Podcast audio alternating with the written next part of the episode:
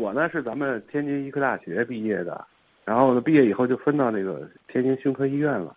当时我去这个医院的时候是八六年嘛，当时这个医院的院子里面是一些那个老的那个平房的，那墙很厚的，我就不知道那个地方原来是干什么的。我就第一个问题就想问这个事儿。再有呢，就是西安道我们那个那个院区的对面呢，是一个三层的这个小别墅，用作我我们医院的那个行政办公楼。它一楼呢是个会议室，还有个地下室是图书馆。那个小楼非常精致，都是地板的楼梯啊什么的，非常好。我看到那个现在那牌子上写着历史风貌建筑，我就不知道它这个这个原来到底是一个什么样的这个背景。我听咱们节目也听了大概三年多了吧，一直就没有人提到这个胸科医院到底是原来是是是一个什么情况。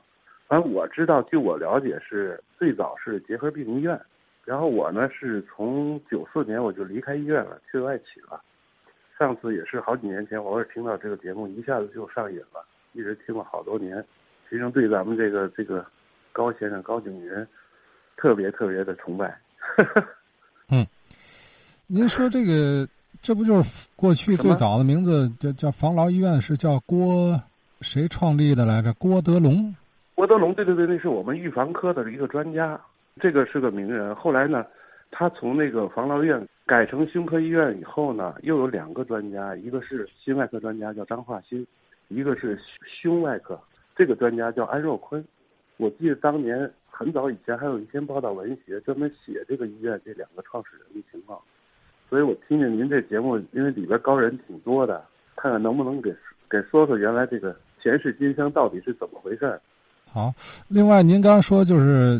西安道对面就是对对对，他那个医院不等于在路北吗？路南的那个就是一个小的行政楼，那个小楼门口有个传达室，后边有一排小平房，都是后盖的。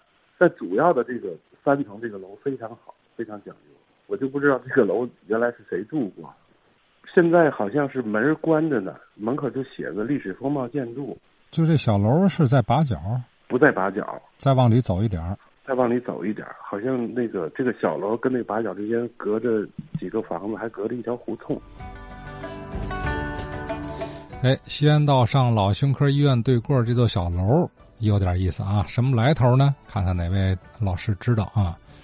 呃，防痨医院的这个创始啊，呃，博先生想细致了解了解。呃，博先生说听节目有三年了。